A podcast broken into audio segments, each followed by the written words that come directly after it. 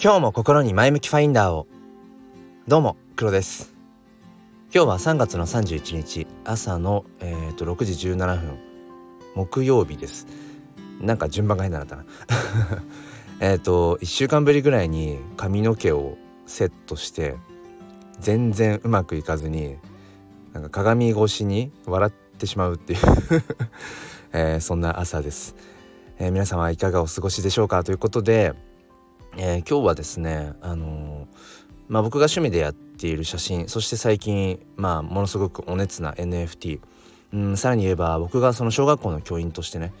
ぱりその稼いではいけない体っていうなんかその辺りのちょっと混ぜこぜな話、えー、そんなのをしていきたいと思います。よければお付き合いください。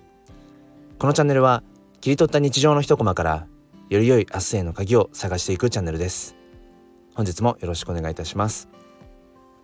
ということで昨日かな、えーと、仕事終わりに車を運転していて、えー、桜並木があるんですね。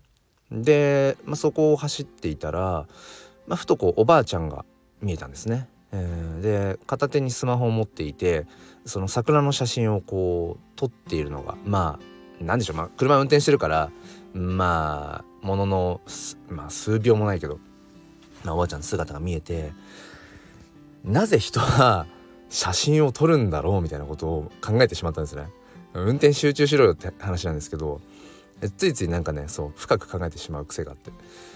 でなんであのおばあちゃんはスマホで、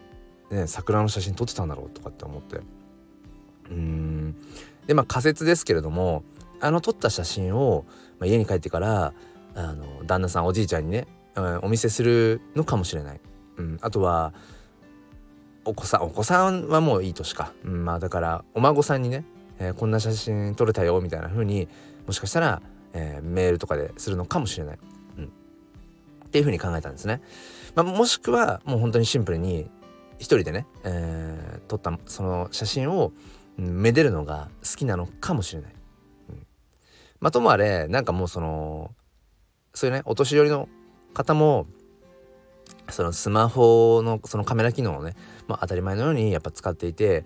まあそのスマホがなかったような時代には戻れないなっていうこともまあちょっとそこで付随的にね考えたりもしたんですが、まあ、そのなぜ人は写真を撮るんだろうっていうところで、うん。まあ、一つの答えとしてはやっぱりその瞬間、うん、あこの景色いいなとか、うん、今この瞬間の気持ち思い出を残しておきたいっていう時にうん、そしてそれを誰かとあのシェアしたいなっていう時にやっぱり写真を撮るんだろうなって、うん、やっぱり僕ら人間っていうのは忘れる生き物ですよね。もう忘れるようにデフォルト設定がされていると、うん、じゃないとその嫌なこととか辛かったこともうそれが終わったことだとしてもそれをずっと覚えてたら前に進めないですからね。うん、だからそれとなんかこう関連して楽しい思い出とかっていうのもやっぱり一緒にこう薄らいでいってしまうっていうだからなんかなんて言うんでしょうねすごく抽象的な話をしてるんですがその人間の忘れるという機能まあ自動的にね忘れるという機能の中にその悲しい感情とか嬉しい感情とかっていうポジティブかネガティブかみたいなそこまでのなんか判別機能はないのかもしれないですよね。まとめてこう記憶としてうんあってそれがこう勝手に時間の経過とともにか分かんないけど薄らいでいく設定に ごめんなさいね。えー、となってるんじゃないかと。なんかねコロナ明けもう元気なんですけど咳がちょっと残りますね。うん。なんかコロナ明けで咳が残りますっていう方なんかさっきもね友達で聞いたのでもしかしたらちょっと、まあ、後遺症とは言わないかもしれないけどまあコロナ明けの名残なのかなっていうごめんなさい。時々むせたらすみません。えっとっていうところで話を元に戻すと、うんまあ、人はそのやっぱり忘れてしまう生き物。だからそのやっぱり思い出すために残しておくためにやっぱり写真っていうものがある。そしてそれを誰かとやっぱり共有したいっていうね。やっぱそういうところに写真っていうものの価値があるんじゃないかなって。でそれをねまあ僕が散々散々お熱な NFT ですね、えー、そこに考えていくと写真ってそう考えるとそもそも NFT と言えるんじゃないか、まあ、 non-fungible token 非代替性の価値替えが利かない価値っていうとこですよね。そもそも写真がその要素をはらんでいると。うん。だから昨日見かけたおばあちゃん桜を撮っていたおばあちゃんも何て言うのかな。そのおばあちゃんがスマホで撮った桜の写真じゃないと意味がない。家に帰ってから分かんないけどね。桜の写真桜がね咲いてたんだっていう思い出話にまさに花を咲かせるためには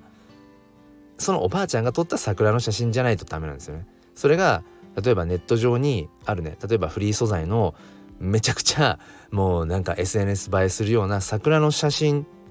では意味がない。うん、写真としてねそういう SNS 上で映えるようなね、うん、フリー素材とかでも使えるような、あのー、写真っていうものももちろん、うん、価値はあると思うんですけどでも僕がさっき言ったその思い出としてとかその大切ななんだろうな記憶を蘇らせるためのって考えるとやっぱりうん差し替え可能じゃなくて差し替えができない、うん、まさに non-fungible、うん、代替が不可能な。っていうところ、うん、そういう写真に関してはやっぱりそれがそもそも NFT のようなニュアンスだよねっていう、うん、ことを思いました。でねまあそこから転じてえーと、僕は最近、まあ、また新たな何て言うんでしょう今アンテナとしては、うん、その NFT コレクターまあもうコレクターって言ってもいいのかな？もう複数、まあ、あの NFT を所有してるので。で先日もあの10万円超えの NFT をあのついに買っちゃったよとかっていう話もしたんですけど、まあ、そのコレクターだけじゃなくてやっぱり自分ごとにしていきたい性格ででまあくしくも僕は写真をねまあまあまあ趣味フォトグラファーとはいえまあまあなんだろうな追求をしているとは思っていて、でねその写真とその NFT っていうものにすごく ごめんなさいね。むせるなたまに。うん。その写真と NFT っていうものにすごく興味があって、まあ、いわゆるその僕が Twitter でねうんアイコンにしているようなものとかコレクションしているものっていうのは基本的に PFP プロフィールピクチャーうんアイコンで使えるようなまあなんかそのイラスト系の NFT ばかりなんですね。僕が所有してるまあ中にはそのドットみたいなものもあるけども、まあ、基本的にはイラストのくくりかなと思うんですね。でも当然その写真 NFT ってものもあって、うん、その撮った写真を NFT 化しているもの。そしてそれを販売している、うん、っていうものももちろんあって。今僕はそこにもすごく興味が向いていて。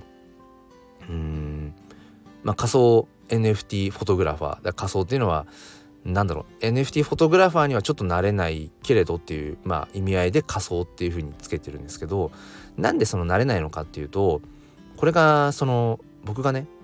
稼げない立場。稼げないうん稼いじゃいけない体っていうのかな、まあ、教育公務員なので副業が禁止なんですね、うんまあ、原則的に、えー、まあ可能だとしたら教育系の、講演をするとか、まあ、教育系の本を出版する。まあ、その類ですねそれは申請をすれば OK なんです。うん、まあそこに関しては僕はまあいろいろと思うところはあるんですけれども、まあ、とにかく今僕今現在僕は教育公務員っていう立場上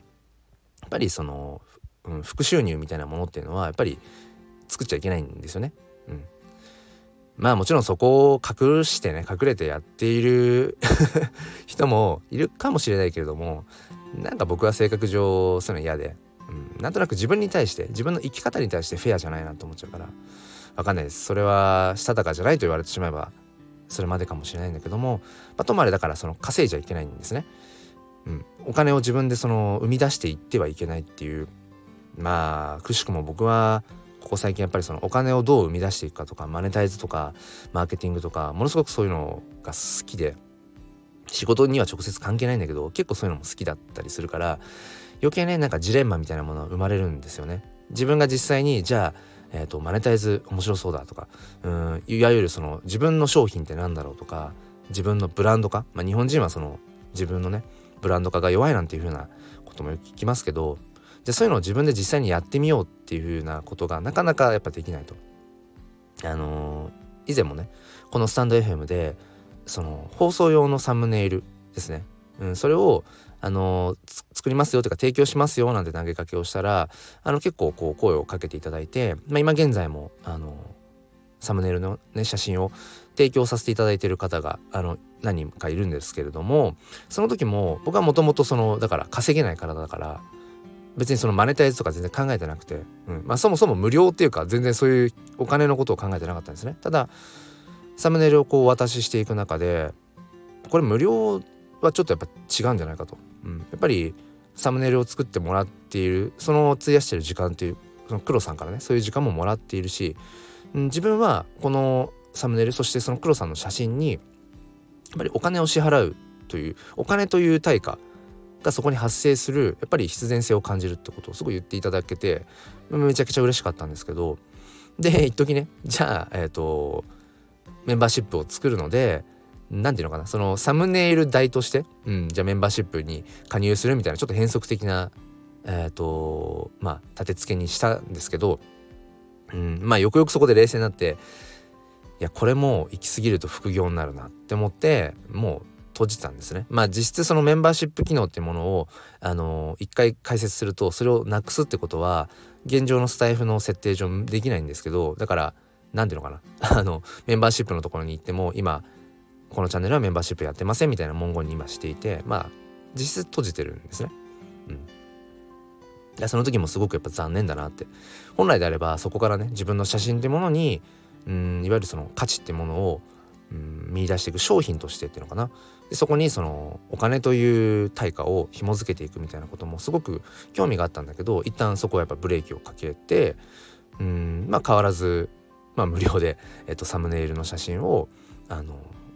まあ提供しています。うんうん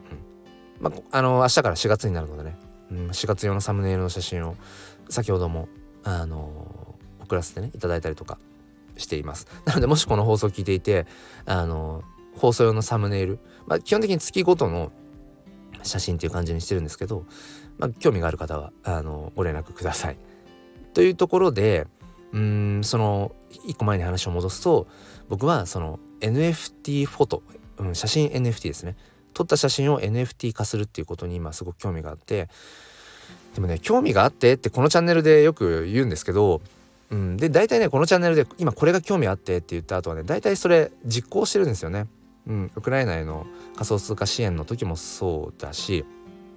うん、なんだえっ、ー、とそのなんだっけ仮想通貨系の話になっちゃいまたつながっちゃいますけどあのイーサリアムネームサービスっていうねあの仮想通貨上の名前をゲットするとかっていう話もして、まあ、この前も取得したりだとか、うん、結構ここのチャンネルがえーと、有言実行するためのブースターになったりいたりとかもするので多分その NFT フォトグラファーっていう肩書きを得るのはダメかもしれないけども稼いじゃいけないからね。でもまあなんかギリギリなラインまで試すのはいいんじゃないのっていう自分もいるので多分ですけどうーん。やるんじゃないかなその自分のこの写真を。うん。NFT にしてみるっていう。NFT にするところまでは別にいいと思うんですよ。それをなんかまああの結構金銭的なお金を発生させてやり取りをするってなっていくとちょっとまずいかなと思うので。まあそのオープンシーっていうねあの NFT のマーケットプレイスで、まあ、自分の撮った写真を NFT として、まあ、ミントっていうんですけどうんしてみたりはする気がする。うん。やってみなきゃやっぱ分かんないこと多いですしね。人生一回きりだし。っていうようなところで突然ですがお話この辺までにしようかなと思います、えー、今日は、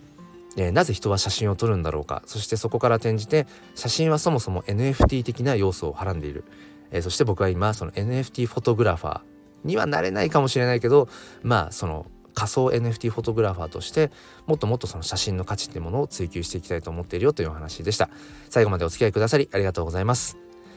えー、っと説明欄の方に Twitter コミュニティスタイフエコーのリンクを貼っておきます。えっとメンバーさんが同じねお題でえーと、いろいろ配信をされていて今「ハッシュタグスタイフエコー」えー、カタカナスタイフ英語で ECHO エコー、えー、ハッシュタグスタイフエコーで検索すると50何件か今そのメンバーさんが同じお題で配信をするっていう、まあ、それが、うん、50何件今上がっているのでもし興味がある方そちらも検索してみたりだとか説明欄の方から、えー、Twitter コミュニティ遊びにいらしてください。ということで、えー、今日も心に前向きファインダーをではまた。